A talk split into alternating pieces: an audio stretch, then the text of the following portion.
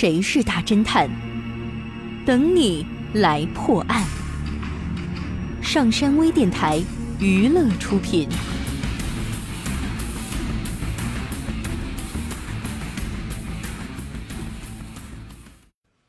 夏季的一天，女盗梅姑乔装打扮，混进了某个珠宝拍卖会场。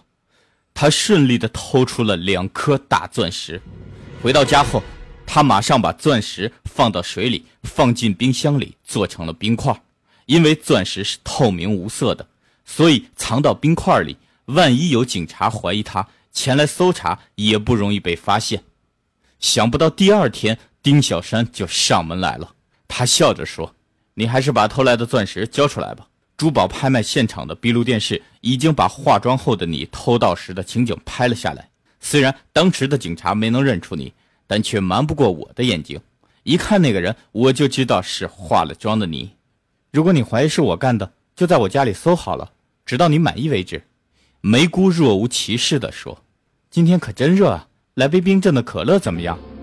梅姑说着话，从冰箱里拿出了冰块。每个杯子里放了四块，再倒上可乐。他递给丁小山一杯，把藏有钻石的冰块放到了自己的杯子里。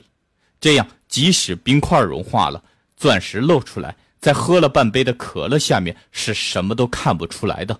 丁小山怎么会想到，在他眼前喝的可乐中就藏有钻石呢？梅姑暗自盘算着。那么，我就不客气了。丁小山接过杯子，喝了一口，下意识的看了一眼梅姑的杯子。哎，对不起，能换一下杯子吗？梅姑的脸色一下子变得有些不自然。怎么？你难道怀疑我往你的杯子里投毒了吗？丁小山一下子从梅姑手里夺过杯子，笑着说：“啊，不，不是投毒，我就是想尝一尝放了钻石的可乐是什么味道。”冰块还没有融化。